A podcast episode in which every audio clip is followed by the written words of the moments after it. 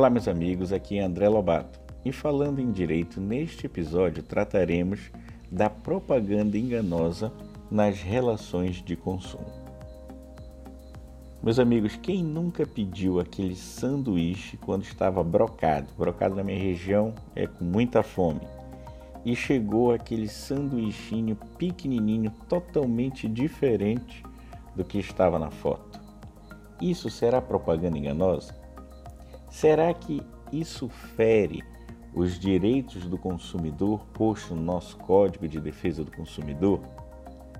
Então, motivado na produção e no aumento desta, já no início da Revolução Industrial, onde a oferta começou a ficar maior, fez com que alterasse o processo de distribuição desses bens que iam sendo produzidos, aumentando de maneira absurda as relações de consumo em grande parte do mundo. Então viu-se necessário a existência da publicidade, da propaganda, para que esses produtos pudessem ser vendidos. Inicialmente, essa publicidade servia somente para informar ao público a respeito desses produtos e serviços acessíveis no mercado sendo que hoje a publicidade é um método de convencimento e de incentivo a esse consumo de produtos e serviços, sendo que foi mais célere o desenvolvimento unindo essa capacidade que ela tem, a publicidade, de persuadir o consumidor e fazer ele adquirir produtos e serviços que não são extremamente necessários. Assim, o nosso Código de Defesa do Consumidor originou uma seção e um capítulo exclusivo à publicidade. E além do mais, esse sistema de controle da publicidade também foi colocado nesse capítulo 5, que colocou como valiosa sua contribuição à autorregulamentação já existente em relação à publicidade e propaganda. Hoje, então, nós somos bombardeados diariamente e na grande maioria ainda de forma ilícita de propagandas e publicidade, podendo destacar ainda diversas propagandas enganosas e abusivas que além de aguçar a nossa curiosidade em se averiguar quais os culpáveis em resultados desse tipo de publicidade. Vale ressaltar que nós falaremos aqui em publicidade e propaganda como sinônimos, e lógico, sabendo que há sim uma diferença conceitual entre esses dois nomes. Assim, a publicidade e a propaganda estimulam o consumismo e de maneira despropositada e vem ganhando assim, em prejuízo do consumidor, uma margem maior e cada vez mais destacada no dia a dia moderno de nós consumidores. Pois bem, os consumidores são aqueles destinatários finais dos produtos e serviços.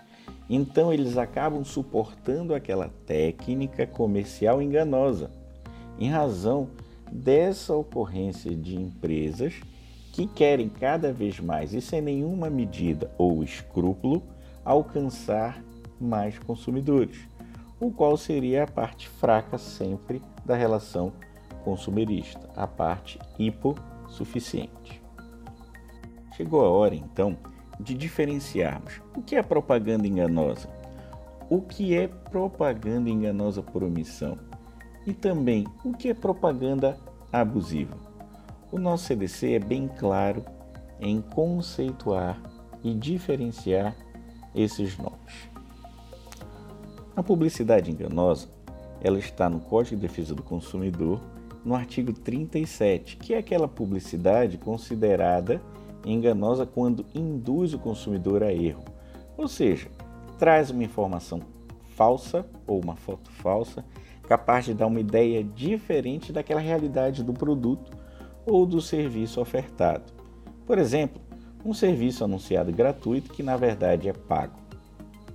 E o que fazer quando esse consumidor percebe que foi enganado?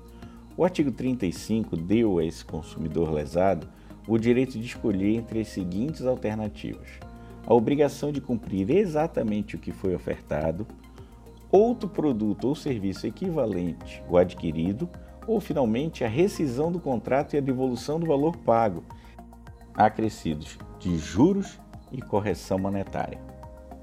Podendo ainda, caso não resolva diretamente com o comerciante ou fornecedor de serviço, ir para o PROCON de sua cidade, ou então procurar a justiça através do juizado especial civil ou juizado especial do consumidor, dependendo da sua localidade, e ainda mais, percebendo a enganosidade, você ainda pode fazer uma chamada dentro do governo federal através daquele site que a gente sempre fala em nossos podcasts e em nossos comentários, o consumidor.gov.br, e assim ter e resolver o seu problema de propaganda enganosa.